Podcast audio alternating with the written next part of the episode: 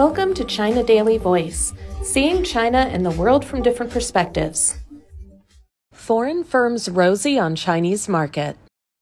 President Xi Jinping's call to further open up the services sector and enhance global cooperation to propel global economic recovery, as well as to develop new technologies and business forms and models, has boosted the confidence of foreign businesses, said executives and experts. It also has given these enterprises more opportunities to expand their presence in the Chinese market, they said.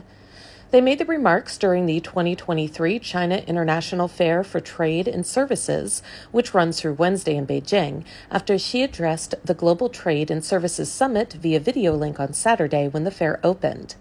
In developing the services sector and trade and services, China will work with all countries and parties to advance inclusive development through openness, Xi said. It will also promote connectivity and integration through cooperation, foster drivers for development through innovation, and create a better future through shared services, in a bid to jointly get the world economy on the track of sustained recovery, he added. As the world's second largest economy heads toward a development path driven by greater openness, cooperation, and innovation in its services sector, executives of foreign companies are optimistic about the massive opportunities provided by China's huge market and its enabling business climate. China has emerged as a catalyst for the upgrading of global consumer demand, showcasing the robust resilience of its economy and injecting vitality into worldwide economic growth, said Jack Chen, chairman of EY China.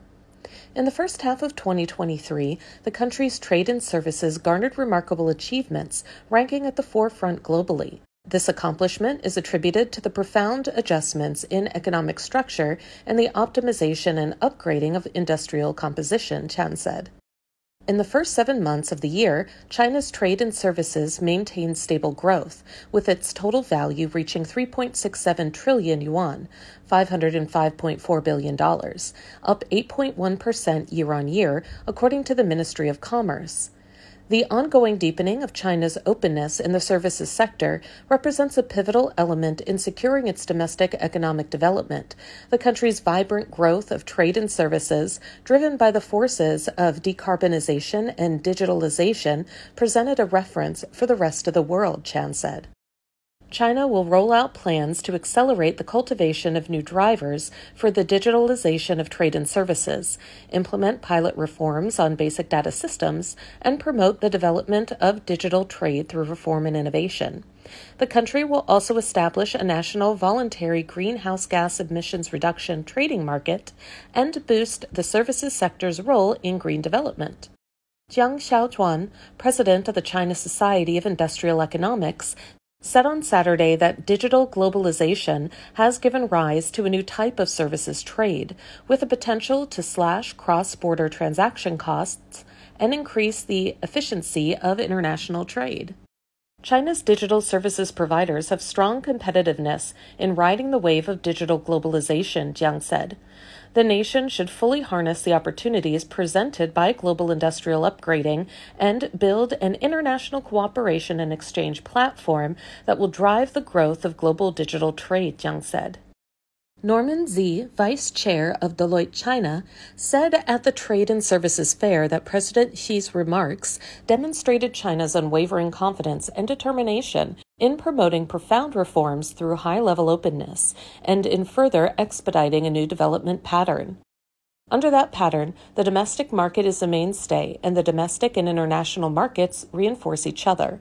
China will vigorously boost domestic demand, accelerate the building of a robust domestic market, take the initiative to increase imports of quality services, and encourage more exports of knowledge intensive services, Sze said. According to Sze, this approach is conducive to collaborative efforts with other countries to stimulate global economic recovery and growth, and it plays a crucial role in aggregating China's voice and China's solutions in advancing higher level openness to the world. Mohammed Al Ajlan, deputy chairman of Al Ajlan Brothers Group, said at the first Saudi private company to participate in the CIFTIS for two consecutive years, we are looking forward to taking this platform to conduct in depth exchanges with more Chinese companies. We hope to strengthen cooperation in emerging fields such as 5G, artificial intelligence, big data, biotechnology, financial technology and automation, among others. Join hands with more Chinese companies to tap into the potential of Saudi China bilateral economic and trade cooperation and help investors from the two countries achieve a higher level of cooperation, Al Ajlan added. Jin Zhongxia, head of the International Department of the People's Bank of China, the country's central bank, said at a separate meeting on Sunday that to further promote financial sector opening up at a higher standard, the country will improve the management model of pre establishment national treatment plus the negative list, optimize the business climate, and strengthen regulatory capacity to control risks at a level commensurate with openness. That's all for today. This is Stephanie, and for more news and analysis, buy the paper. Until next time.